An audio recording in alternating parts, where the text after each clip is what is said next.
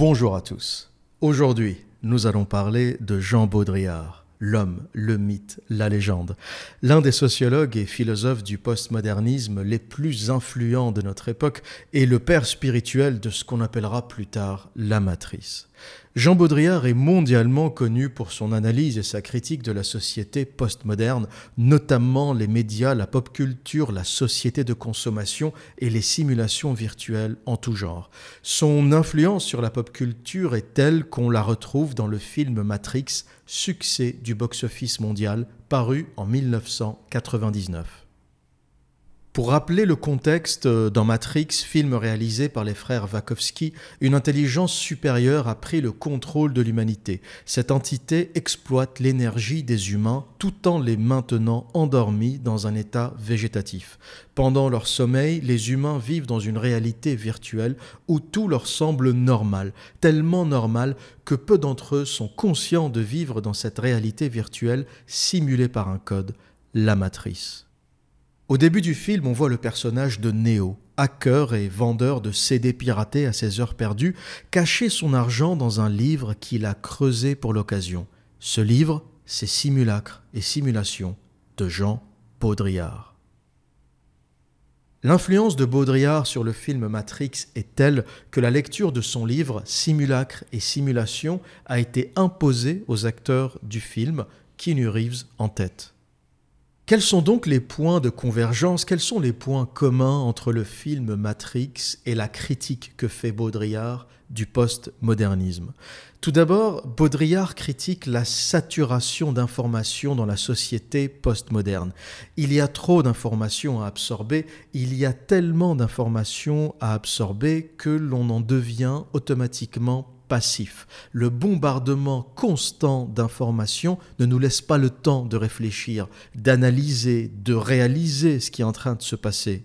On est comme paralysé par l'information. La quantité d'informations est telle qu'on n'arrive même plus à la traiter. Et c'est l'une des idées centrales chez Baudrillard, c'est l'une des idées fondamentales chez Baudrillard, c'est que le monde contemporain nous bombarde tellement d'informations que ça ne sert plus à rien, on ne peut rien en faire. Une information n'a euh, de l'utilité que si on a le temps de la voir arriver, de la comprendre, de l'analyser, de la digérer, d'en tirer des conclusions, d'en faire des analyses.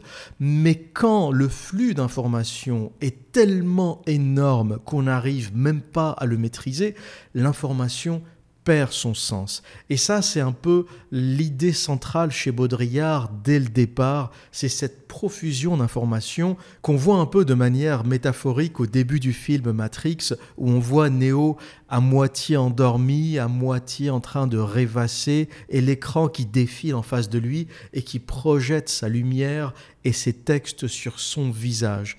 Quelque part, on pourrait lire, alors est-ce que c'est intentionnel ou pas dans le film, la question reste ouverte, mais ce qu'on peut lire au travers du personnage de Neo endormi face à son écran et les textes qui défilent sur son visage, c'est que quelque part cette information est là, elle existe, elle est partout sur Internet, elle est dans tous les écrans, tablettes, téléphones, euh, ordinateurs, euh, télévision, mais on ne sait plus quoi en faire, on est complètement passif, qu'on soit éveillé ou endormi, ça ne change rien parce que de toute façon, cette information, nous n'avons pas le temps de la maîtriser. Et quelque part dans la société postmoderne, chacun devient un terminal. Nous sommes nous-mêmes des écrans qui visualisons d'autres écrans. Et alors qu'on pense qu'on est acteur, qu'on a l'emprise sur ces écrans, qu'on gère ces écrans, la réalité c'est qu'en fait on est passif. Ce sont les écrans qui nous dominent et c'est les écrans qui projettent leur information et leur dominance sur nous et pas le contraire. Pour résumer, nos corps sont devenus des terminaux sur lesquels on projette de l'information. Et l'un des points communs les plus marquants, les plus forts entre le film Matrix et la philosophie et le travail qu'a fait Baudrillard, c'est la notion de code représenté dans le film par une série interminable de chiffres verts qui défilent.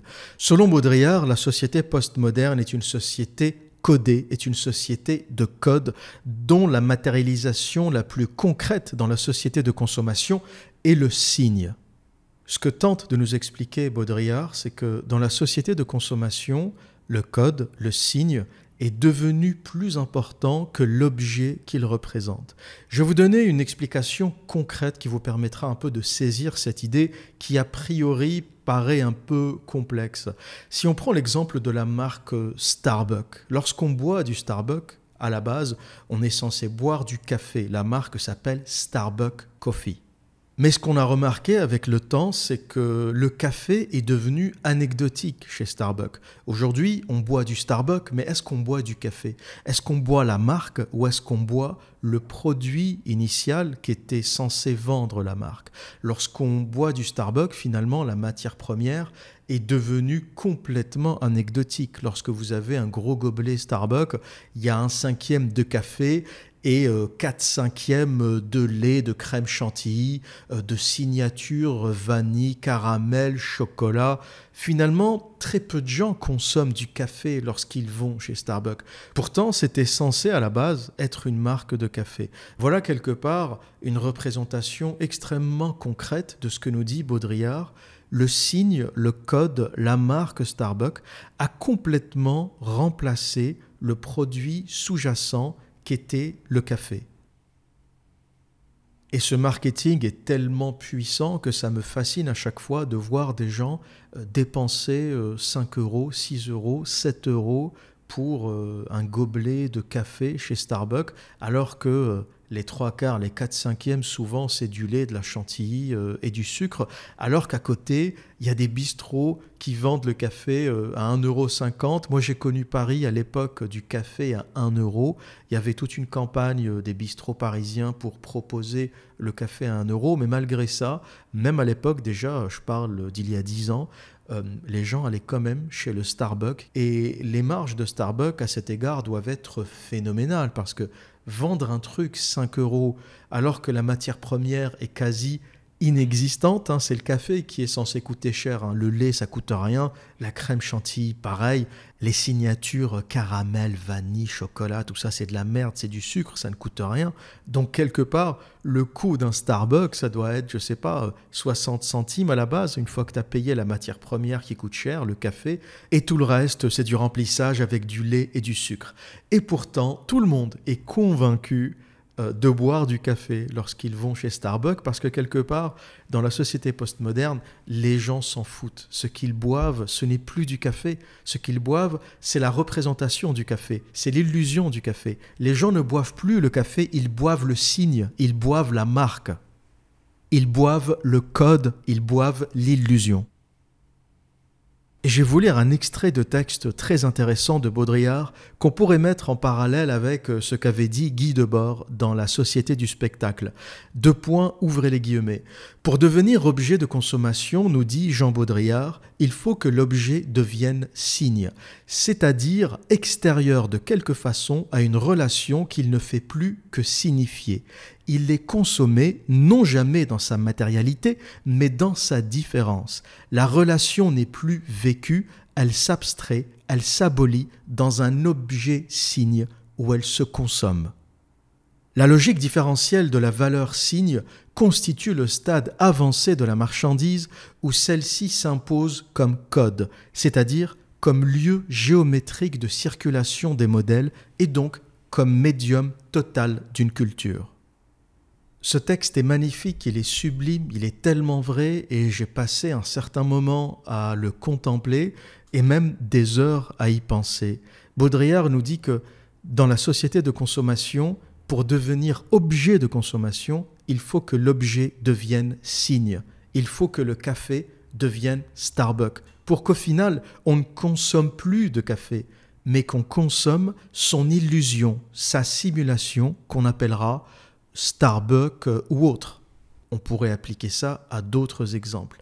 Mais voilà un peu l'un des premiers euh, modèles, ou plutôt l'un des premiers concepts qu'essaye de nous expliquer Baudrillard, c'est que la société de consommation a besoin de codes afin d'effacer la matière première, afin d'effacer le sens premier qu'avait la consommation du café pour ne plus devenir que consommation de la marque, consommation du signe.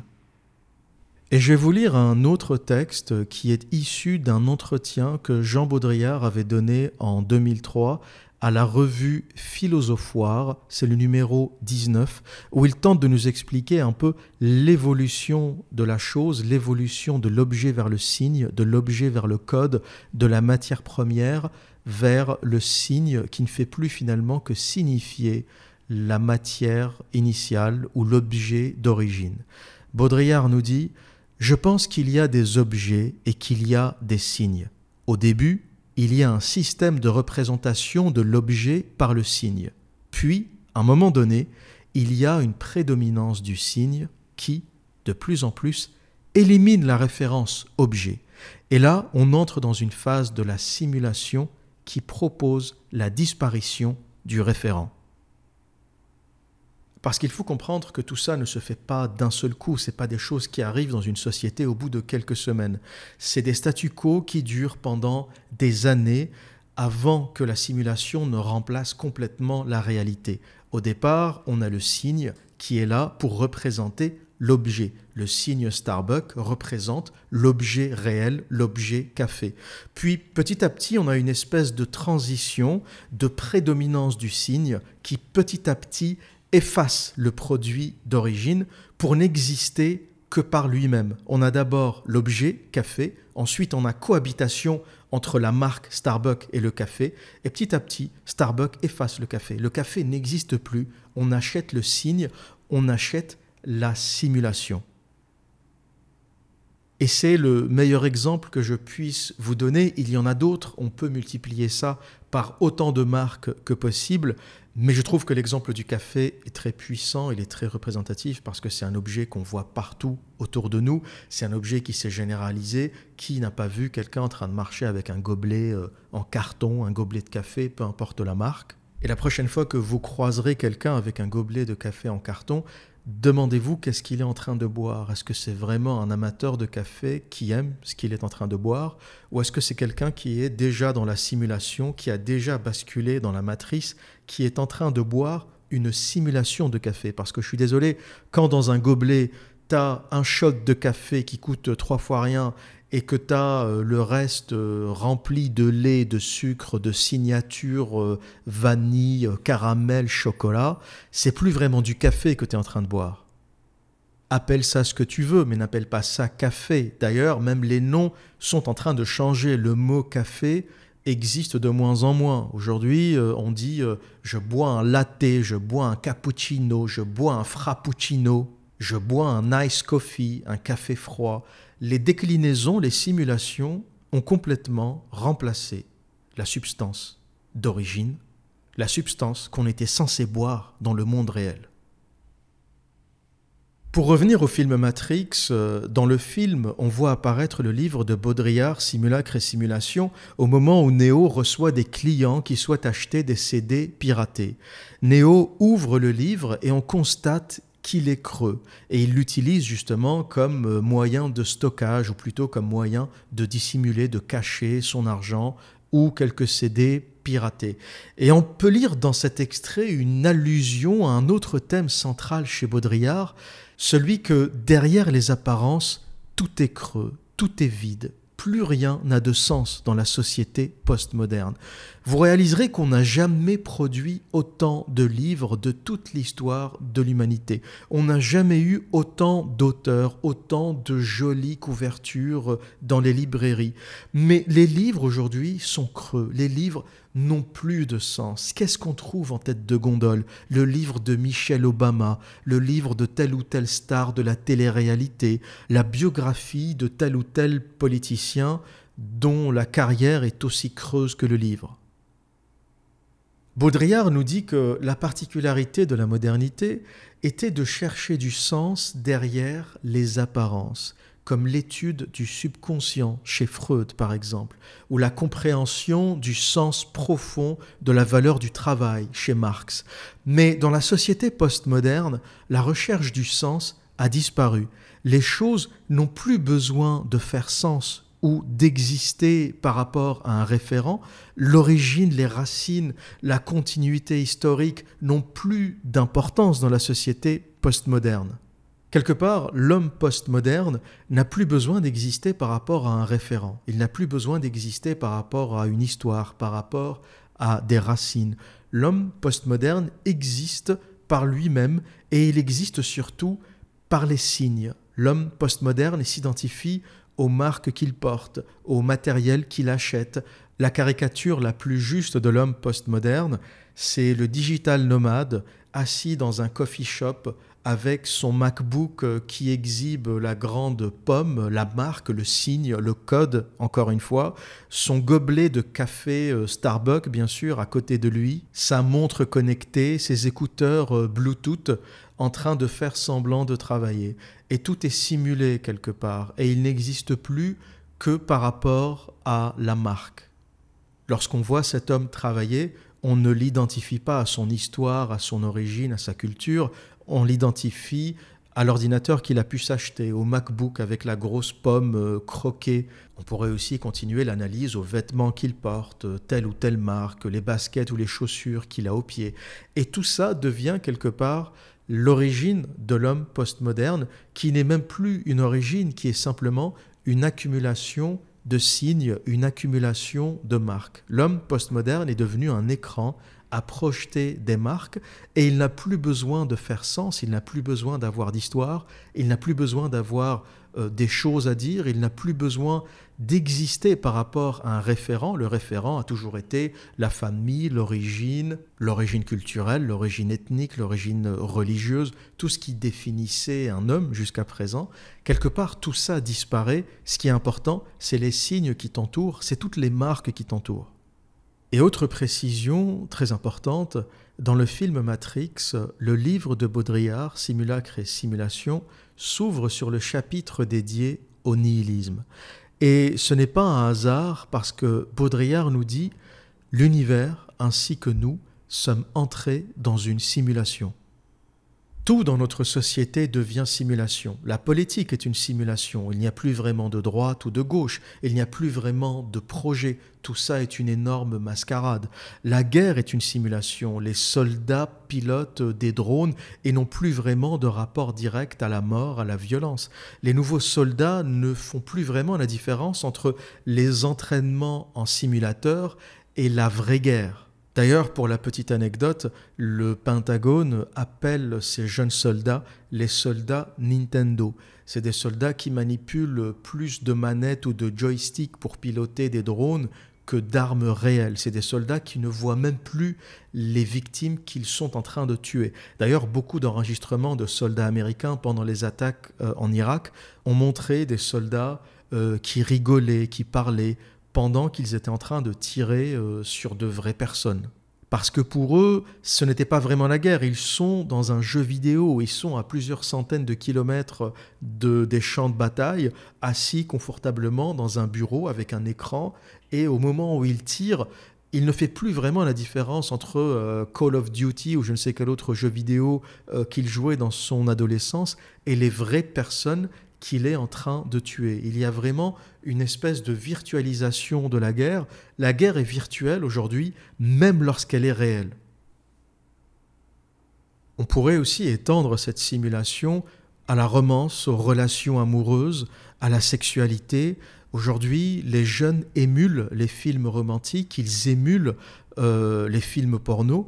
L'image qu'on a de la romance a été forgée par le cinéma, par les dessins animés, par Walt Disney. Et j'ouvre une petite parenthèse, j'avais fait un podcast, une vidéo sur Patreon où je parlais de l'arnaqueur de Tinder. Je faisais euh, une analyse de ce documentaire. Je vous mets le lien en description de cette vidéo pour ceux que ça intéresse. C'est un podcast euh, exclusif dédié euh, sur Patreon. Et on peut voir dans ce documentaire une jeune femme expliquer que sa vision de la romance, sa vision de l'amour, a été forgée depuis qu'elle était toute petite par le dessin animé La Belle et la Bête, The Beauty and the Beast. Et cette femme explique que pendant toute sa jeunesse, pendant toute sa vie euh, de petite fille, puis de jeune femme, elle a été marquée par ce dessin animé et elle a toujours fantasmé cette petite fille de la campagne euh, qui rencontre euh, le prince et qui vit cette expérience romantique incroyable et qui transforme le monstre en humain, qui dompte quelque part l'homme monstre. Et ça nous donne une idée de la puissance de la simulation, ça nous donne une idée d'à quel point on ne vit plus la romance comme on a envie de la vivre ou comme on devrait la vivre, mais on la vit par rapport à toutes ces séries, ces dessins animés, ces films qui simulent la romance. Et nos vies romantiques deviennent des simulations. Sans le savoir, on essaye de reproduire de façon inconsciente dans notre vie réelle la romance telle qu'elle est présentée dans la simulation, c'est-à-dire dans le cinéma, dans les dessins animés. Et pareil pour la pornographie. Aujourd'hui, ceux qui ont grandi avec la pornographie, j'ai la chance de faire partie d'une génération qui est entre les deux. J'ai connu le rapport sexuel avant que la pornographie soit généralisée et je l'ai connu après. Je suis un peu à cheval et ça me permet euh, de faire l'analyse de cette différence. Mais j'imagine que les plus jeunes qui m'écoutent n'ont pas connu la vie sans le porno. 99,99999% des jeunes ont au moins vu un film porno à 12 ans, 13 ans. J'ai même lu euh, des statistiques terrifiantes euh, qui prouvent que à partir de 7 ans, 6 ans, il y a déjà des gamins qui ont accès aux films porno. Et j'ai toujours pensé que l'impact sur la psychologie était largement sous-évalué. L'impact du fait de visionner ou d'avoir accès à un film porno en étant enfant est beaucoup plus important que, que ce qu'on pense et on devrait faire très attention à ces phénomènes. Et la majorité des gamins, lorsqu'ils arrivent à l'adolescence ou à un âge où ils peuvent avoir un rapport sexuel, à 15 ans, 16 ans, la plupart essayent de simuler ce qu'ils ont vu dans un film porno parce que c'est leur référent. Ils n'ont pas d'autres référents que le film porno. Et quelque part, il vaut mieux ne pas avoir de référent que d'avoir un film porno comme référent, parce que je dois dire que entre le film porno et le rapport sexuel comme tu l'as dans la réalité, il euh, y a tout un monde, quoi. C'est-à-dire que dans la pornographie, on t'explique que le rapport sexuel normal, c'est euh, tu vois ta copine, tu lui tires les cheveux, tu lui donnes deux claques euh, dans la gueule, tu la longes par terre, tu la baises, après tu la traînes dans le couloir, tu lui mets la tête dans les chiottes, tu lui craches dessus. Euh, si tu veux, tu as des films porno d'une certaine violence qui t'expliquent que ça, c'est un rapport sexuel normal. Normal, tu lui mets la tête dans les chiottes et tu tires la chasse. Elle est censée kiffer en fait.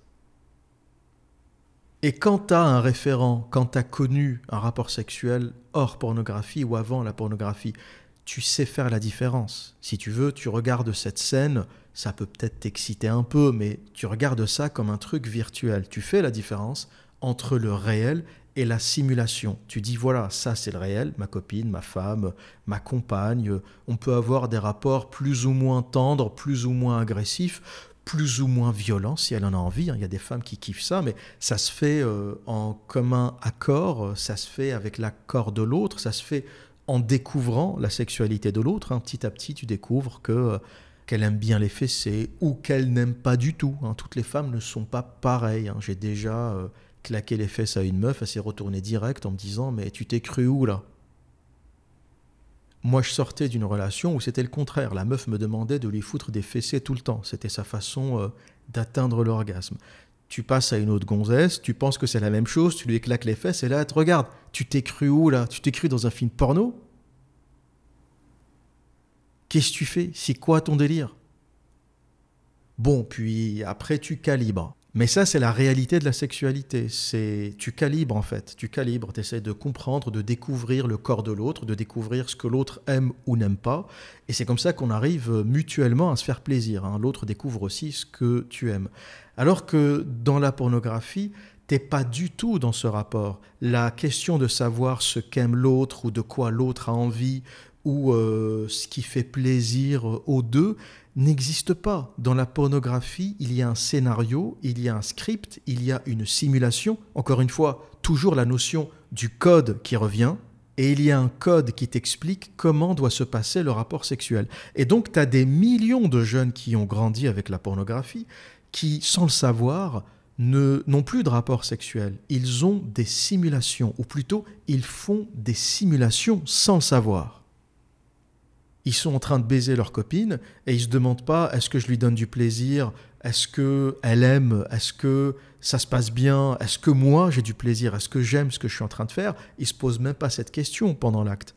Ils sont en train de se remémorer un des nombreux films qu'ils ont pu voir et ils se demandent est-ce que la performance est bonne? Beaucoup de mecs aujourd'hui pensent à la performance. Alors que c'est hors sujet, c'est hors sujet, ça n'a absolument rien à voir. C'est pas une question de performance, c'est pas un sport de haut niveau. C'est un peu le problème de la pornographie, ça a aussi transformé euh, la sexualité en sport de haut niveau. La performance est devenue importante, la taille de la bite est devenue importante. Faut avoir des bites énormes où euh, on fait croire qu'il faut avoir des bites énormes pour pouvoir satisfaire une femme, alors que ça n'a absolument rien à voir. Il y a une taille optimale, il y a une façon d'utiliser son pénis hein, qui peut aussi faire que ça se passe bien ou que ça se passe moins bien. Mais c'est beaucoup plus subtil que juste une grosse bite qui pénètre un vagin. Mais la pornographie, quelque part, a complètement simplifié tout ça. C'est devenu une question de performance avec un script très clair, l'homme qui arrive, la meuf qui écarte les jambes, des claques dans le cul, des claques dans la gueule, tirage de cheveux, vas-y que je te crache dessus. Et bien sûr, la femme qui est aussi dans la simulation, eh bien, gueule, gémit dans les films porno. Et quand tu arrives dans la vie réelle, tu réalises qu'il y a des femmes qui sont plutôt bruyantes et il y a des femmes qui font pas de bruit. Même si elles ont énormément de plaisir, il y a des femmes qui sont plutôt silencieuses. Mais quand tu as été élevé à la sauce euh, porno, quand une femme ne crie pas, surtout les, pornos américains, les américaines, ça gueule, mais un truc de malade. Et même les jeunes américaines qui euh, n'ont pas besoin de crier ou qui n'ont pas envie de crier, crient quand même parce qu'elles ont été élevées à la sauce porno. Donc elles ont l'impression qu'il faut gueuler comme des malades pour faire croire qu'elles ont eu du plaisir. Et ça nous éloigne tellement de la réalité. Et le rapport sexuel aujourd'hui, c'est un homme qui simule, il est dans la simulation, et c'est aussi les femmes qui simulent, hein, parce que les femmes consomment aussi du porno, moins que les hommes et différemment, mais elles consomment aussi du porno. Et elles ont aussi moins, mais elles ont quand même la pression de la performance. Donc euh, le rapport sexuel aujourd'hui, c'est l'homme qui simule, la femme qui simule, et le tout devient une espèce d'énorme simulation euh, dont parle Baudrillard dans son livre. La sexualité est devenue une simulation, la séduction est devenue une simulation, la romance est devenue une simulation, et on essaye collectivement de mimer ce qu'on a vu ailleurs. Et dans une société où les liens familiaux s'effritent, où le rapport aux parents s'effrite, où le rapport aux amis s'effrite, euh, où le rapport aux grands frères, aux cousins, à la famille s'effrite, le seul référent qu'il te reste, c'est la télé, c'est Internet. Et finalement, ton référent aujourd'hui, c'est la simulation. Et on pourrait encore étendre la simulation à l'art, à l'art moderne, à l'art contemporain. Baudrillard déteste le centre Pompidou, déteste Beaubourg, cette architecture postmoderne qui fonctionne, et là je reprends les mots de Baudrillard, comme un incinérateur qui absorbe toute l'énergie culturelle et la dévore. Beaubourg est un simulateur géant de culture, un endroit où on consomme la culture autorisée, la culture institutionnelle, toujours la notion d'hyper-réalité. L'hyper-réalité, c'est la réalité qui dépasse la réalité quelque part, c'est une réalité simulée qui est plus vraie que vraie, plus vraie que la réalité. L'art, c'est réel. Pourquoi il faut un bâtiment euh, musée comme Beaubourg qui est une œuvre d'art en soi pour accueillir en son sein d'autres œuvres d'art. Beaubourg est tellement extravagant, tellement exubérant, tellement trop qu'il fait passer l'art au second plan.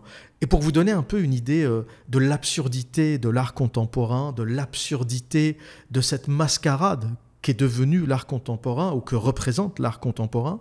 J'avais vu une fois, c'était une vidéo, je ne saurais plus me rappeler euh, la référence. Encore une fois, le bombardement d'informations fait qu'on n'arrive plus vraiment à contrôler l'information. On voit des choses, mais on n'a plus le temps de prendre des notes, euh, où est-ce que j'ai vu ça, comment ça s'appelle, etc.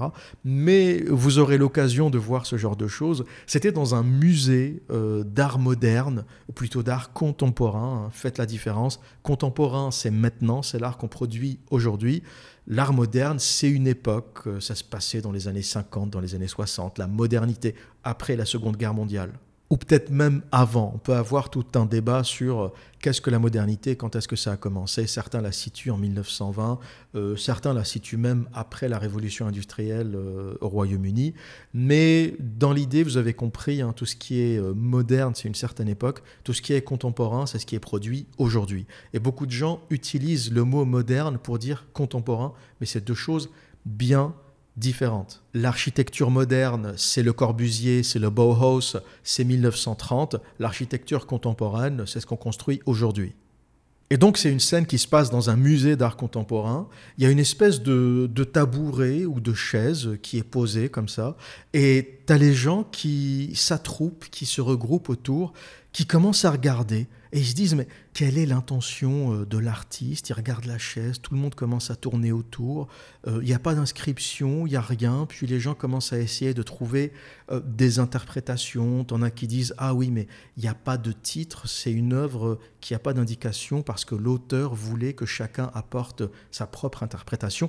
Donc tu as plein de spéculations autour de qu'est-ce que cette chaise, qu'est-ce qu'elle représente? Et à un moment, tu as l'agent de sécurité qui arrive et qui dit excusez-moi mais c'est ma chaise en fait. C'est voilà c'est la chaise c'était en fait la chaise de l'agent de sécurité qui était juste assis au coin du musée et qui surveillait quoi. Et c'est pour vous dire à quel point l'art contemporain est devenu une connerie absolue. Comme c'est dans un musée comme c'est dans un espace qui représente l'art autorisé tout le monde était convaincu que cette chaise était une œuvre d'art. Et aujourd'hui dans un musée tu fais n'importe quoi, les gens vont croire que c'est une œuvre d'art. Tu vois, tu peux pisser par terre, tu passes comme ça, tu pisses, les gens vont voir une flaque d'eau et vont commencer à se dire euh, qu'a voulu représenter l'auteur? C'est quoi? C'est je pisse sur le monde, c'est je pisse sur la société? C'est ça en fait. Tu as plein d'œuvres qui sont, sur le point de vue artistique, une merde absolue, mais que tout le monde valorise parce que c'est à Beaubourg ou dans un autre musée, euh, parce que c'est dans le contexte de l'art autorisé. Et c'est ce qu'a fait le monde postmoderne. Le monde postmoderne a transformé l'art qui était à la base partout. L'art peut se pratiquer partout, n'importe où, par tout le monde. Du moment que tu as une chose à dire, que tu as les moyens de l'exprimer, tu as les moyens de produire de l'art, tu n'as pas besoin que ce soit dans un lieu. Et le postmodernisme a transformé l'art en quelque chose d'institutionnel. Il faut que ça se passe dans un endroit. Tu as des machines, des boîtes, comme les boîtes à habiter de Le Corbusier. Maintenant, tu as les boîtes à produire de l'art. Si c'est dans le musée, c'est de l'art. Si ce n'est pas dans le musée, ce n'est pas de l'art. Quelque part, Beaubourg a créé une simulation telle que l'art passe au second plan.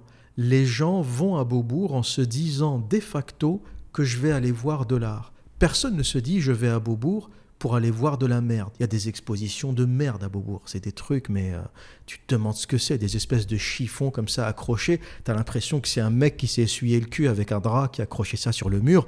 Tu as des gens fascinés qui ouvrent la bouche. Oh, qu'est-ce qu'il a voulu dire? Bah, Rien du tout, c'est de la merde, il a rien voulu dire. C'est un artiste médiocre qui a réussi à se faire exposer, c'est tout. Je peux venir chez toi chier sur tous les draps, ça donnera pareil. Mais comme on est dans le monde qu'essaye de raconter Baudrillard, le monde simulé, ce qui nous intéresse, c'est pas vraiment d'aller voir de l'art. Ce qui nous intéresse, c'est d'aller voir la simulation de l'art. Une espèce de réalité parallèle de l'art, quelque chose d'autre. On ne sait pas ce que c'est, mais c'est juste un. C'est vraiment une simulation, c'est ça le, le vrai terme.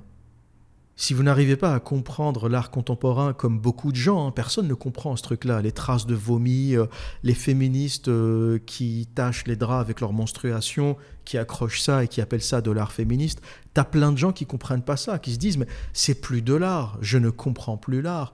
Eh bien en fait, si vous ne comprenez plus l'art, c'est tout simplement parce que ce n'est pas de l'art, c'est une simulation de l'art. Ce que vous êtes en train de voir, c'est l'art dans la matrice, c'est l'art dans le virtuel.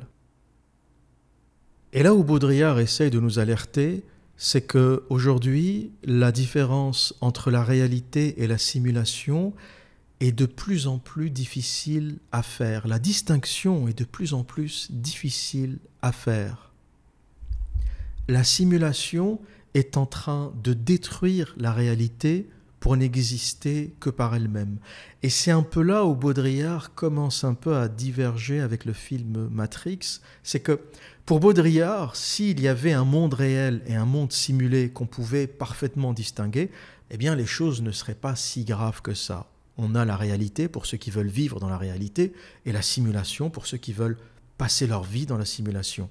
Mais le problème, c'est que les deux sont en train aujourd'hui de fusionner et même pire, la simulation est en train de tuer la réalité. La simulation est en train de se substituer à la réalité. La vie dans le simulateur est en train de devenir plus importante que euh, la vie dans le monde réel.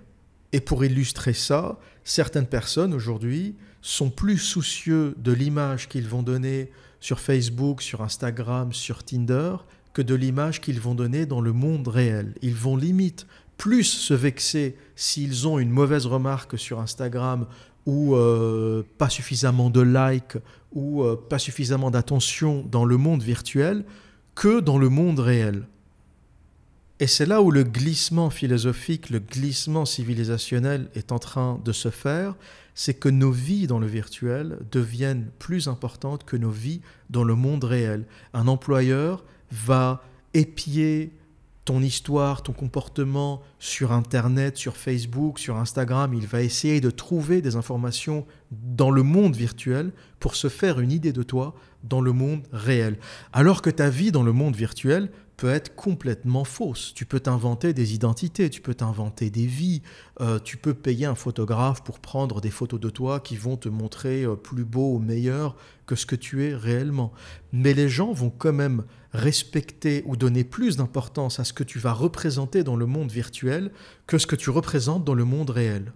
Des femmes qui ne t'auraient jamais regardé dans la vie réelle vont s'intéresser à toi dans le monde virtuel parce que tu as pris une photo dans une Lamborghini et c'est facile à faire ces choses-là. Ça se loue, euh, ça se prête, c'est pas un problème. Tu peux euh, te créer la vie que tu as envie d'avoir sur Internet.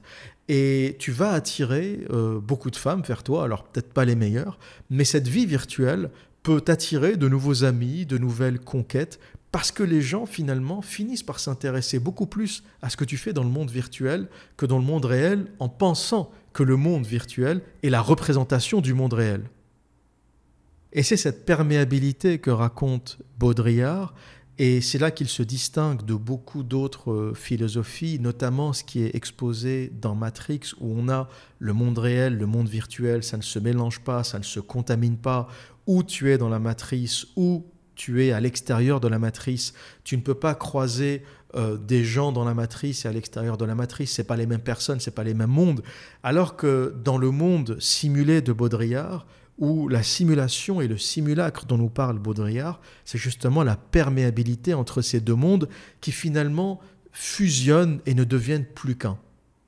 Et au-delà de la simulation du réel, on a le simulacre qui est quelque part pire que la simulation parce que le simulacre est faux, le simulacre est un mensonge, le simulacre est un fake. La simulation est censée être la simulation d'une réalité, une réalité virtuelle.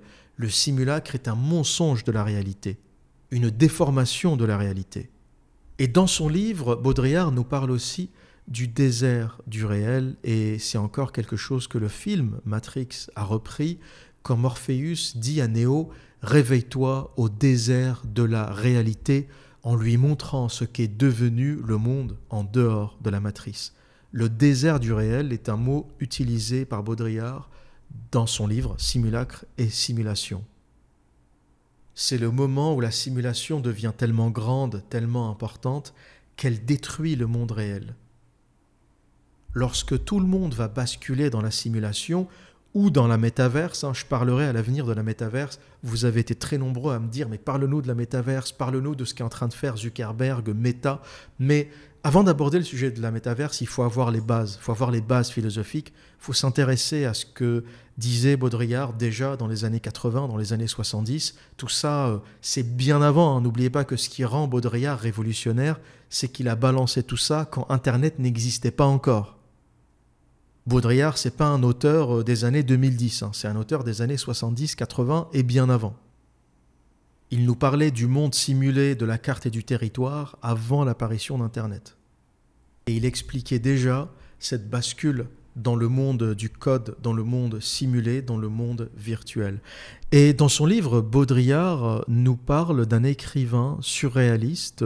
Il cite Georges Louis Borges et son livre De la rigueur de la science, qui est une très courte nouvelle et un paragraphe écrit en 1946 où il raconte l'histoire d'un empire qui a produit une carte tellement précise qu'elle finit par recouvrir l'intégralité du territoire à l'échelle 1-1.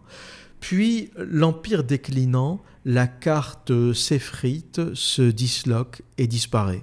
Et Baudrillard nous explique aujourd'hui que, contrairement au livre ou à la nouvelle du surréaliste euh, ou de l'auteur surréaliste Borges, ce qui disparaît aujourd'hui, ce n'est pas la carte, mais c'est l'empire lui-même. C'est la réalité qui se disloque alors que la carte, la simulation, triomphe. C'est les relations dans le monde réel qui se détériorent et c'est la carte, c'est la simulation qui triomphe et qui remplace complètement la réalité. La carte aujourd'hui ne recouvre pas le territoire, elle est plus grande que le territoire, elle est plus réelle que le territoire, elle se substitue même au territoire. C'est ce qu'il a appelé l'hyper-réalité. Pour vous donner un exemple, lorsqu'on se balade aujourd'hui, on est tous en train de regarder notre GPS en voiture ou euh, sur notre téléphone lorsqu'on marche. Hein. tout le monde a le nez plongé sur son écran pour euh, essayer de s'orienter, savoir où se trouve la prochaine rue, la prochaine intersection. Alors que la réalité est devant nous, les bâtiments sont là, les rues sont là, il euh, y a des gens qui marchent dans la rue, et pourtant on ne parle à personne, on ne regarde personne, on ne regarde même plus les noms des rues sur les cartes, sur les panneaux, on ne regarde même plus les rues et les intersections, euh, on ne regarde plus les monuments, on est tous plongés sur notre téléphone ou sur notre GPS, en train d'essayer de trouver l'exact point où on a envie d'aller. On est dans la réalité, on est dans la rue, mais on fait confiance au monde virtuel pour nous diriger, pour nous orienter. La carte est devenue plus importante que le territoire. Les petits points qu'on voit sur le GPS sont devenus plus importants que les pas qu'on fait sur le sol. On fait plus confiance à notre téléphone à cette carte qui est sur notre téléphone, à cette carte euh, Google ou Apple pour nous orienter. On fait plus confiance à ce monde simulé qu'au monde réel dans lequel on est pourtant en train de se déplacer physiquement. La carte n'est pas qu'une représentation du territoire, elle existe par elle-même, elle est même en train de remplacer le territoire. Qui remet aujourd'hui en question les cartes? Qui oserait dire à Google qu'il a tort en nous montrant tel ou tel chemin.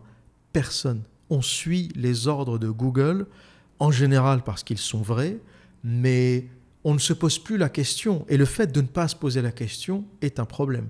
Moi, personnellement, je n'ai aucun doute lorsque Google me montre un trajet. Lorsque je tape une destination, je n'ai aucun doute, jamais je n'ai remis en question le fait que peut-être que Google est une illusion, peut-être que je vais dans un endroit qui n'existe pas. Je fais confiance à la carte à 100% parce que quelque part, elle est devenue tellement précise qu'elle remplace le territoire. Et cette idée qu'essaye d'exprimer Baudrillard est tellement puissante, cette idée que si on continue à tous se déplacer vers le monde virtuel, que restera-t-il du monde réel? Si on continue tous à communiquer, à discuter sur Internet, à vivre sur Internet, à rencontrer euh, ses conquêtes sur Internet, à rencontrer ses amis sur Internet. Bientôt avec la métaverse, dont je parlerai dans une autre vidéo qui sera complémentaire à celle-ci, on n'ira plus euh, consommer de café à l'extérieur. On sera tous chez soi avec un, euh, une espèce de masque virtuel. Chacun fera son café chez lui et on sera autour d'une table virtuelle en train de discuter alors que chacun sera euh, dans son appartement ou dans son studio. Et les endroits extérieurs où on avait l'habitude de se rencontrer, café, restaurant, euh, place publique, n'auront plus d'intérêt parce que tout le public ira se rencontrer dans le virtuel, dans la métaverse. Et la vie réelle, le monde réel, va commencer à mourir, à se disloquer à la faveur du monde virtuel. Et c'est là où euh, Baudrillard essaye de reprendre cette fantaisie euh, de Borges euh, à l'inverse, Là où dans cette nouvelle surréaliste, c'était la carte qui se détériorait et le territoire qui lui survivait, aujourd'hui, et comme le montre le film Matrix, c'est le monde réel qui s'est détérioré, complètement abandonné par les humains, et c'est la carte, le virtuel, la métaverse, qui a triomphé au détriment du monde réel. Maintenant, comme je vous l'ai déjà expliqué, si le film Matrix, si les réalisateurs du film Matrix revendiquent la filiation avec Baudrillard, Baudrillard ne pense pas du tout que Matrix est une représentation fidèle de sa pensée et de son livre Simulacre et Simulation. Et pour expliciter clairement euh, les raisons de cette différence ou les raisons pour lesquelles Baudrillard prend ses distances par rapport à Matrix, je vais vous lire un extrait d'une interview parue le 19 juin 2003, interview que euh, Baudrillard a donnée au Nouvel Observateur au sujet de Matrix. Dans cet entretien, Baudrillard critique le fait que dans Matrix, la distinction entre le réel et le virtuel est claire. Il n'y a pas de doute. Ce qui serait intéressant, nous dit Baudrillard, c'est de voir quand ces deux mondes se télescopent. Selon Baudrillard, Matrix confond la simulation et l'illusion. Matrix ressemble plus à l'allégorie de la caverne exposée par Platon dans La République, où un groupe d'hommes enchaînés dans une caverne font face à un mur et tout au long de leur vie ne voient que des ombres projetées, finissant par croire que c'est la réalité, finissant par croire que ces ombres projetées sont une réelle représentation du monde. Cette allégorie nous montre la différence entre le monde réel et le monde perçu par notre conditionnement. Cette dualité existe aussi dans le christianisme, le bas monde, le monde triste, dur, difficile, et le monde des cieux tellement plus grand, tellement euh, parfait, tellement idéal. Et Néo, quelque part, euh, dans la matrice et un peu dans la caverne de Platon, où il voit ce monde euh, virtuel, puis il sort de la caverne et il va vers le grand jour, il voit le soleil, les arbres, le ciel, et réalise à quoi ressemble vraiment le monde. C'est là où Baudrillard nous dit que Matrix confond simulation et allégorie de la caverne, et où, à son sens, le film est passé euh, à côté de sa philosophie profonde. Le Nouvel Observateur ou le journaliste euh, du Nouvel Obs euh, pose la question ou dit plutôt à Baudrillard le lien entre ce film et la vision que vous développiez par exemple dans Le crime parfait est cependant assez frappant. Cette évocation d'un désert du réel, ces hommes spectres totalement virtualisés qui ne sont plus que la réserve énergétique d'objets pensants. Baudrillard répond oui, mais il y a déjà eu d'autres films qui traitaient de cette indistinction croissante entre le réel et le virtuel. The Truman Show, Minority Report ou même Mulholland Drive, le chef-d'œuvre de David Lynch. Matrix vaut surtout comme synthèse paroxystique de tout ça. Mais le dispositif y est plus grossier et ne suscite pas vraiment le trouble où les personnages sont dans la matrice, c'est-à-dire dans la numérisation des choses, ou ils sont radicalement en dehors, en l'occurrence à Zion, la cité des résistants.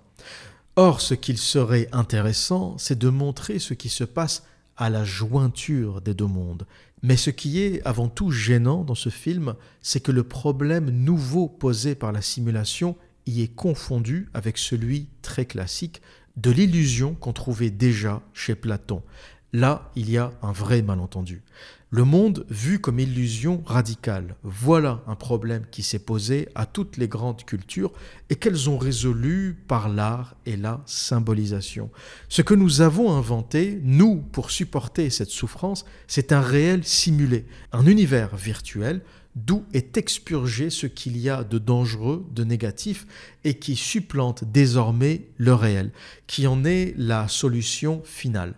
Or, Matrix participe complètement de ça. Tout ce qui est de l'ordre du rêve, de l'utopie, du fantasme, y est donné à voir, réalisé. On est dans la transparence intégrale. Matrix, c'est un peu le film sur la matrice qu'aurait pu fabriquer la matrice. Et là, on va aborder le cœur du réacteur, le cœur de la pensée de Baudrillard qui diffère de tout ce qu'on a pu euh, lire ou voir depuis Platon, qu'on retrouve un peu chez Guy Debord, La Société du spectacle, et qui est vraiment quelque chose que Baudrillard a développé jusqu'à l'excellence. C'est cette notion de la disparition du référent, c'est cette notion de la disparition du monde réel. Quelque part, dans la première étape, un peu comme dans l'exemple du cygne et du café, on a la coexistence des deux, on a une phase intermédiaire où Starbucks existe et le café existe encore, Starbucks, le signe existe, mais le café, le référent existe encore, mais petit à petit, le signe commence à se substituer à la référence. La référence disparaît et le signe n'existe plus que par lui-même. Et c'est un peu cette subtilité qui échappe au film Matrix. Et c'est là où Baudrillard se dit que finalement, euh, Matrix est un peu passé à côté de la réalité. Euh, et il refuse euh, la comparaison, même si, encore une fois, toute la troupe de Matrix, les réalisateurs, les producteurs, n'ont Dieu que pour Baudrillard. Lui dit quelque part, c'est gentil les mecs, mais foutez-moi la paix référez-vous à l'allégorie de Platon si vous voulez et de la caverne, mais vous êtes passé un peu à côté de la réalité. Moi, ce que je vous dis, c'est pas qu'il y a deux mondes, le virtuel et le réel, qui euh, coexistent et qui sont euh, distinctifs. Moi, ce que je suis en train de vous dire, c'est que le monde postmoderne, la postmodernité, est en train de détruire la réalité. Bientôt ne subsistera plus que la simulation. Le monde réel va disparaître. C'est ça que dit Baudrillard, c'est qu'on ne va pas vers un monde où il y aura la simulation d'un côté et le monde réel de l'autre, on va vers un monde où la simulation va dominer et elle va exister pour elle-même. Elle, n'aura plus besoin du monde réel. Le monde réel sera anecdotique. Baudrillard nous dit, aujourd'hui l'abstraction n'est plus celle de la carte, du double, du miroir ou du concept. La simulation n'est plus celle du territoire, d'un être référentiel, d'une substance elle est la génération par les modèles d'un réel sans origine ni réalité, ce qu'on appelle hyper-réel. Le territoire ne précède plus la carte ni ne lui survit. C'est désormais la carte qui précède le territoire. C'est elle qui engendre le territoire. Et s'il fallait reprendre la fable de Borges, c'est aujourd'hui le territoire dont les lambeaux pourrissent lentement sur l'étendue de la carte. C'est le réel et non la carte dont les vestiges subsistent ça et là dans les déserts qui ne sont plus ceux de l'Empire, mais le nôtre, le désert du réel lui-même. Vous noterez que dans le film Matrix, on peut sortir de la matrice, on peut y retourner, on peut aller dans le monde réel. Dans la pensée de Baudrillard, qui est beaucoup plus cynique, le monde réel n'existe plus. Le monde réel est en. Il a été abandonné, il a été détruit par la simulation. On ne peut plus faire de différence. Les deux ont fusionné, la carte a recouvert l'intégralité du territoire, s'y est substituée et l'a remplacé. Quelque part, c'est une fatalité que nous décrit Baudrillard, ce n'est pas un choix. Bientôt, on ne pourra plus retourner dans le monde réel. Le choix aujourd'hui existe d'être dans le virtuel, d'être dans Internet, d'être dans la métaverse ou d'être dans la réalité. Mais nous allons transitionner petit à petit vers un monde où le choix ne sera plus possible. La simulation sera notre vie. Et d'ailleurs, pour illustrer ce rapprochement entre le monde réel et le monde de la simulation, Baudrillard nous explique que avant la révolution industrielle, la science-fiction, le monde imaginé, était extrêmement loin du monde réel. La fantaisie, euh, les chevaliers, euh, les dragons cracheurs de feu, etc. On était vraiment dans une illusion complètement éloignée de la réalité. La fiction était réellement une fiction.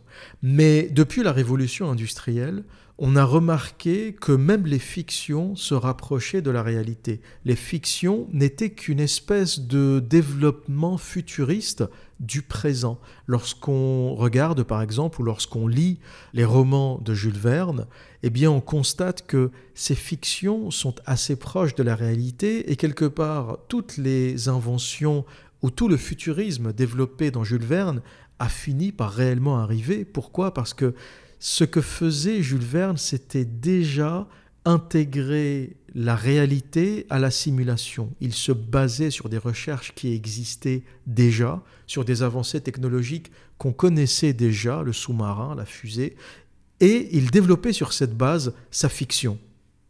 Et beaucoup de gens voient Jules Verne comme un visionnaire, et il l'est à plusieurs égards, sauf que les prédictions euh, qu'il a fait dans ses romans ne sont pas si euh, extraordinaires que ça. Elles étaient prévisibles, pas par tout le monde, mais par ceux qui s'intéressaient beaucoup à la science comme lui, on savait qu'on arriverait à une forme de sous-marin moderne, on savait qu'on arriverait à une forme de navette euh, spatiale en raison de ce qu'on voyait déjà à l'époque. Et ce qu'on voit quelque part, c'est que même dans les fictions où on pourrait pourtant se lâcher, c'est une fiction, c'est un peu le but. La science-fiction, c'est fait pour fantasmer, pour imaginer des choses, même des choses qu'on n'arrivera jamais à faire. Mais ce qu'on remarque, c'est que même les fantaisies, ce qu'on appelait avant fantaisie, ce qu'on appelle aujourd'hui euh, science-fiction, sont assez proches du réel. On imagine des évolutions de la biologie, des évolutions de la conquête spatiale. 2001, Odyssée de l'espace, c'est quelque chose qu'on pourrait très bien voir se réaliser euh, dans un siècle, j'en sais rien. C'est une évolution technologique qui est parfaitement possible. Et Baudrillard nous parle de ça pour expliquer que même dans notre littérature, même dans notre façon de penser le monde, eh bien, la simulation, la fiction est en train de fusionner avec le monde réel. Et le monde du futur qu'on imagine, c'est toujours un monde basé sur des informations qu'on a aujourd'hui. Et c'est toujours quelque part des déclinaisons des technologies existantes, des déclinaisons de la génétique, euh, du clonage, de l'exploration spatiale, de l'exploration d'autres mondes. Cela veut dire que même mentalement, on a bloqué notre imagination, on a fusionné notre capacité à simuler avec le réel. Et si vous souhaitez retrouver euh, ce passage où Baudrillard parle de la science-fiction, c'est toujours dans son livre Simulacre et simulation, et c'est dans un chapitre qui s'intitule Simulacre et science-fiction. Et pour finir, je vais vous parler d'un autre livre de Baudrillard qui en dit énormément sur le fonctionnement de notre monde contemporain, de ce qui se passe déjà aujourd'hui et ce qui va continuer bien sûr à se passer. Cet extrait, ou plutôt ce sujet, est abordé dans le livre de Baudrillard qui s'appelle Échange symbolique et la mort, où Baudrillard explique qu'un système ne peut survivre que s'il est binaire à l'image des systèmes politiques droite-gauche, qui sont en fait l'illusion du même système. Chaque système unitaire qui souhaite survivre doit développer un système binaire. Essayez de me suivre sur ce point parce que quelque part, si vous avez compris ça, vous avez compris le monde dans lequel on est en train de vivre. Et c'est peut-être aussi la raison pour laquelle Baudrillard a un peu été banni euh, depuis un certain moment déjà des plateaux télé, des entretiens, euh, des interviews, hein, déjà même euh, dans les années 90, début des années 2000. Où Baudrillard critique ouvertement le système actuel où il explique que le système en place crée des espèces d'illusions de dualité, comme les partis politiques droite-gauche, alors qu'en fait, c'est les mêmes systèmes qui sont en place. Mais pour leur survie, ils sont obligés de donner l'illusion au peuple qu'il existe deux systèmes. Toujours dans ce même entretien avec le Nouvel Observateur, le journaliste euh, dit à Baudrillard Il est assez frappant aussi de voir que désormais tous les grands succès du marketing américain, de Matrix au dernier album de Madonna, se présentent explicitement comme des critiques du système qui les promeut massivement. Baudrillard répond C'est même ce qui rend l'époque assez irrespirable. Le système produit une négativité en trompe-l'œil qui est intégré au produit du spectacle comme l'obsolescence est incluse dans les objets industriels. C'est du reste la façon la plus efficace de verrouiller toute alternative véritable. Il n'y a plus de point oméga extérieur sur lequel s'appuyer pour penser ce monde, plus de fonction antagoniste, il n'y a plus qu'une adhésion fascinée. Mais il faut savoir pourtant que plus un système approche de la perfection, plus il approche de l'accident total. C'est une forme d'ironie objective qui fait que rien n'est jamais joué. Le 11 septembre participait de ça, bien sûr. Le terrorisme n'est pas une puissance alternative, il n'est jamais que la métaphore de ce retournement presque suicidaire de la puissance occidentale sur elle-même. C'est ce que j'ai dit à l'époque et qui n'a pas été accepté. Mais il n'y a pas à être nihiliste ou pessimiste face à ça. Le système, le virtuel, la matrice, tout ça retournera peut-être aux poubelles de l'histoire. La réversibilité, le défi, la séduction sont indestructibles. Et là, Baudrillard nous en dit euh, beaucoup, c'est très dense ce qu'il vient de dire en très peu de, de phrases, dans un texte très court. Ce qu'il nous dit quelque part, c'est encore une marque du postmodernisme, c'est que la dualité aujourd'hui est une illusion. Le système, pour survivre, est obligé de créer des dualités. Donc il y a la droite et la gauche en politique, il y a l'Occident et le terrorisme, il y a l'Occident et les ennemis, ces ennemis, ces djihadistes de l'Est, mais quelque part tout ça c'est la même chose. Et c'est peut-être que là où Baudrillard nous dit euh, c'est ce que j'ai dit à l'époque et qui n'a pas été accepté, quelque part le djihadisme, le terrorisme, l'islamisme, c'est un produit dérivé de l'Occident, c'est une création de l'Occident. Baudrillard nous dit dans une phrase à peine dissimulée que l'État américain et le 11 septembre, c'est quasiment la même chose c'est une dualité créée pour que l'Empire américain puisse continuer à exister. Tout empire a besoin d'une dualité et cette dualité doit être simulée pour qu'à la tête le même empire persiste.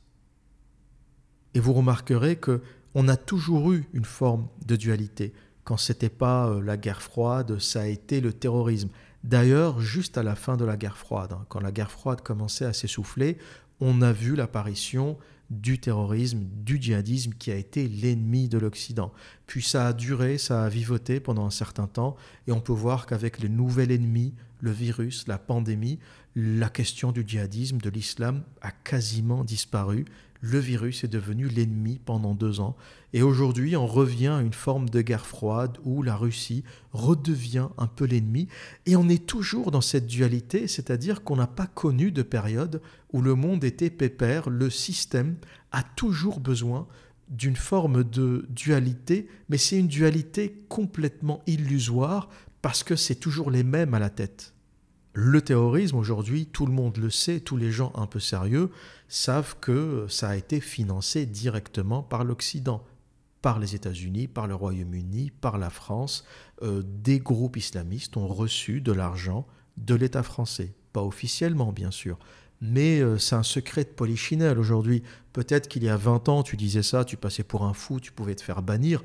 Aujourd'hui, c'est une banalité la dualité politique, euh, philosophie de droite, philosophie de gauche a complètement disparu. D'ailleurs, le monde postmoderne a atteint une telle absurdité que personne ne s'en cache. Macron est le premier président français à avoir déclaré, et je pense que de ce fait, il nous a fait complètement entrer de plein pied euh, dans une autre époque en disant je ne suis ni de droite ni de gauche. Ça n'a jamais existé. On a toujours eu des présidents avec une sensibilité libérale ou une sensibilité socialiste. Du moins, officiellement, on essayait de cacher la mascarade, on essayait de cacher le simulacre à l'époque. On faisait un peu semblant. Mitterrand, président de gauche, a fait une politique libérale de droite, Chirac, président de droite, a fait une politique de gauche, mais au final, tout ça a toujours été la même qu'on n'a jamais verbalisé.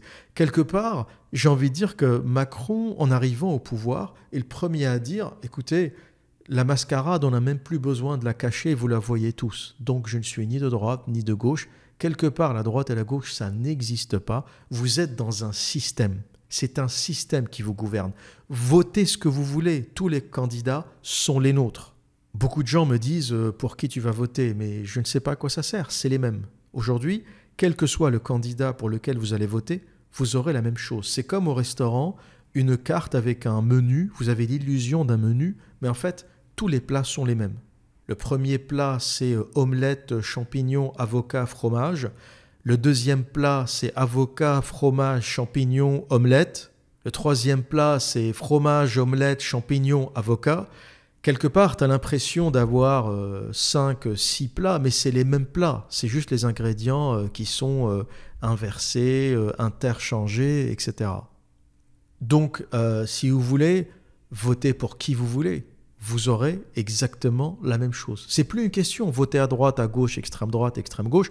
Vous êtes dans la simulation. Vous êtes exactement dans la même simulation.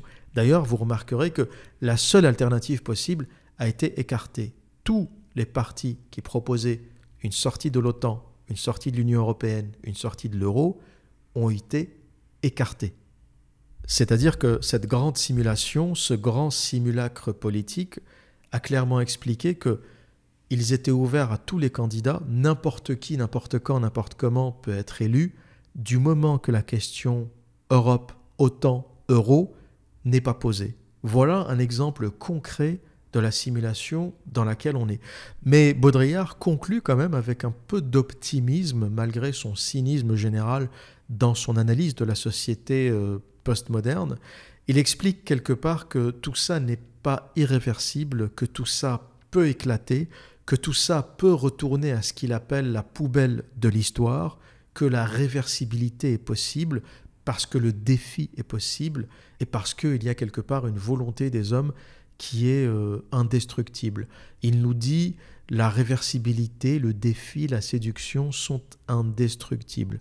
J'avoue que je n'ai pas nécessairement son optimisme sur la question. Je pense que le passage dans la simulation est quasiment une fatalité. On y est déjà dans une certaine mesure. Et je ne sais pas si on aura une réversibilité ou une réversion radicale de la tendance. Peut-être qu'on aura des groupes des groupes qui auront résisté et des groupes qui vivront complètement dans la simulation. Peut-être qu'on aura des poches, euh, des communautés qui vivront sur Terre euh, loin euh, les uns des autres, certains complètement dans le consumérisme, dans la simulation, dans la matrice, d'autres qui vivront éloignés. C'est très difficile à prédire tellement l'humain est imprévisible, mais l'observation que je pourrais apporter, c'est que la vie est tellement difficile à l'extérieur que beaucoup se complaisent dans la simulation. Quelque part, la simulation est confortable parce que le monde extérieur est difficile. Ce que j'observe, c'est des millions d'adolescents qui s'enferment chez eux à jouer aux jeux vidéo parce que le monde extérieur leur fait peur, parce que rencontrer des femmes leur fait peur, aller jouer à l'extérieur leur fait peur. Sans parler du monde de schizophrène dans lequel on a vécu pendant deux ans, euh, avec ces questions de virus, euh, de, pandémie, euh, où il fallait pas serrer la main aux autres, où on ne pouvait pas voir le visage des autres. Et quelque part, ces adolescents qui étaient déjà enfermés chez eux à jouer aux jeux vidéo avant la pandémie se sont renforcés dans leur peur et dans leurs convictions pendant cette pandémie. Et pour que la réversibilité dont parle Baudrillard soit possible, il faut que le monde extérieur devienne meilleur, plus attirant, que le monde de la simulation. Il faut que les femmes à l'extérieur deviennent plus agréables que les femmes dans les films porno. Il faut que les relations humaines deviennent à l'extérieur plus agréables que les relations fictives qu'on peut avoir sur Internet, sur Facebook, sur Instagram, sur les réseaux sociaux. Il faudrait quelque part, pour que ce monde extérieur, ce monde de, du territoire, remporte la guerre face à la carte, il faudrait que le territoire devienne plus intéressant que la carte, que le territoire regagne en intérêt, que aller faire une randonnée soit plus agréable que passer trois heures sur les réseaux sociaux. C'est le seul moyen de remporter la victoire ou c'est le seul moyen pour que ce monde réel continue à exister.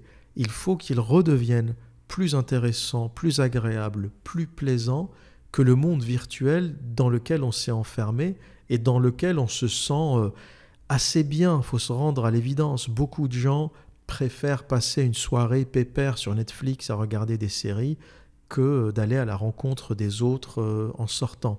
C'est une zone de confort, c'est un cocon où on est bien. La simulation fait bien les choses. C'est là où la simulation est extrêmement puissante, c'est que elle nous conforte, elle nous renforce dans cette zone de confort.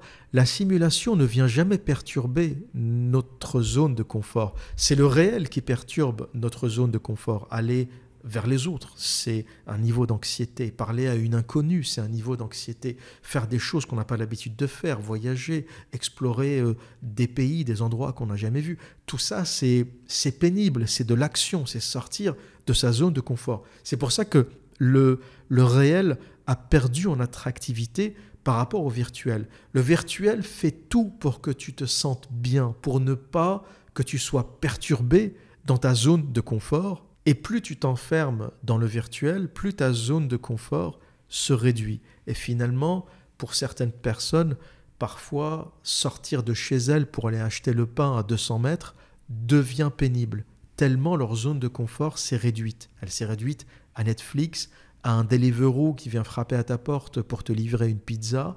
T'as plus besoin de faire grand-chose. Et avant, la zone de confort qui était tellement étendue, pour vraiment euh, avoir de l'anxiété euh, il y a 100 ans, fallait aller à la guerre, fallait avoir une maladie grave, fallait perdre une jambe. Euh, la zone de confort était assez étendue en fait. À part la mort, il y a très peu de choses qui faisaient peur aux gens. Et encore, je me demande même si la mort faisait peur.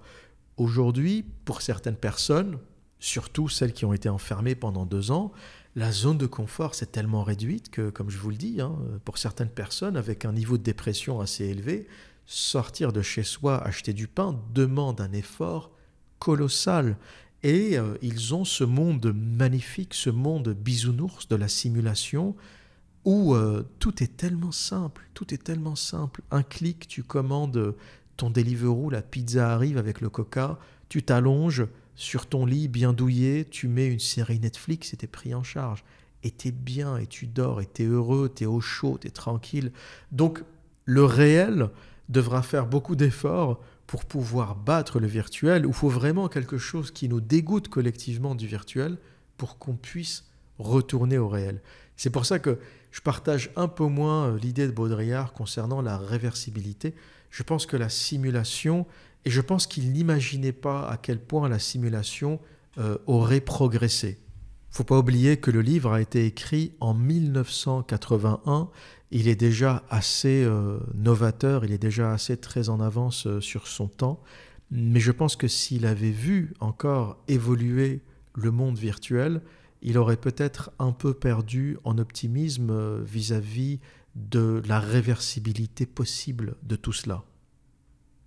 Et pour conclure, je voulais donner un autre avis personnel concernant la radicalité de Baudrillard vis-à-vis -vis du film Matrix et concernant sa réfutation de ce film comme étant aligné euh, sur ses idées.